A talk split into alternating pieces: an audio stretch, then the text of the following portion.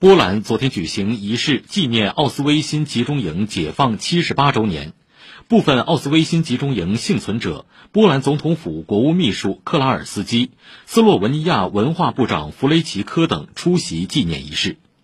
波兰总统杜达当天在社交媒体上表示关于大屠杀的纪念和真相必须继续下去并成为对未来每一代人的警告。